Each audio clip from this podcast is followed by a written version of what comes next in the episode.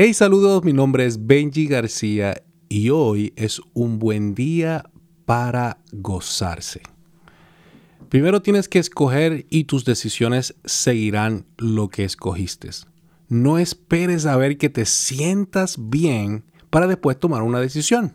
Casi nunca o nunca tus sentimientos van a escoger lo correcto. Y ya tú sabes que la peor decisión es la que no se toma. ¿Por qué te digo esto? Porque tienes que escoger gozo. Hoy es un buen día para escoger gozo sobre tristeza. Hay tanta gente triste, hay tanta gente angustiada y no me malinterpretes. Hay tiempo para todo. Hay días para llorar, hay días para reír, hay días para todos.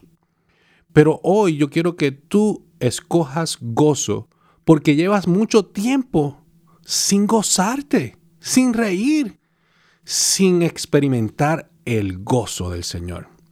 Hebreos 12.2 dice, esto lo hacemos al fijar la mirada en Jesús, el campeón que inicia y perfecciona nuestra fe. Debido al gozo que le esperaba, Jesús soportó la cruz, sin importarle la vergüenza que ésta representaba y ahora está sentado en el lugar de honor junto al trono de Dios. El gozo se obtiene enfocándose. El gozo es una manera de ver las cosas en vez de tener una necesidad de sentir ese sentimiento. Tanta gente inconforme que quieren renunciar a sus trabajos, renunciar a sus familias porque no se sienten gozosos. El gozo no está en la ausencia de tristeza ni en la presencia de alguna bendición. Y cuando miramos este texto, entendemos que no había llegado el gozo, pero él necesitaba tener esperanza en eso para poder experimentar el gozo en el momento de la crisis. No había gozo en la prueba, había gozo en el resultado garantizado de la prueba. Gracias a que había un propósito que pudo encontrar Jesús, él pudo ver y experimentar gozo.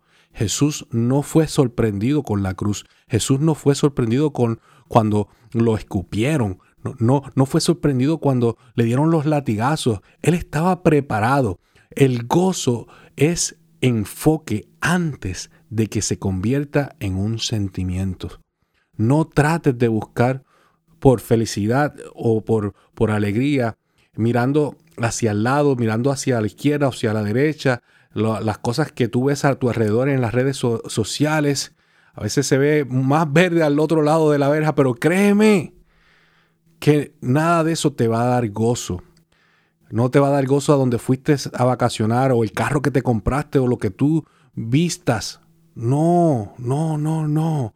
Lo que yo te voy a decir no son cosas que tú no sabes, son cosas que tú no haces. Esto no te va a romper la cabeza como, wow, una revelación, pero esto te va a sacar de la zona de comodidad. Tú tienes que enfocarte y tu primera opción y tú decides tener gozo a través de la oración. Oración debe ser nuestra primera opción y, no nuestra última eh, alternativa. Es una decisión, es un nuevo enfoque. La oración va a reemplazar la, preocupación, porque sabes que la preocupación mata el, gozo. La preocupación es el espíritu de pesadez y de angustia. O sea, la oración abandona el control. Cuando tú oras, tú le dejas todo en las manos del Señor. La oración regula los pensamientos y filtra nuestro, nuestra, nuestra forma de ver las cosas.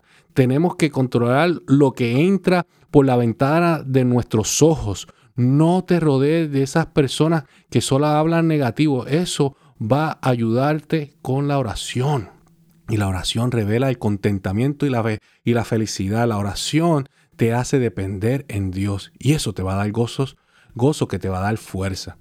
Termino con esto. Segunda de Corintios 6:10 aparentemente tristes, pero siempre alegres, pobres en apariencias, pero enriquecidos en mucho, como si no tuviéramos nada, pero poseyéndolo todo. No importa tu situación, no importa lo que estés pasando en el día de hoy, puedes escoger gozo. Así que acuérdate que la vida se vive un día a la vez.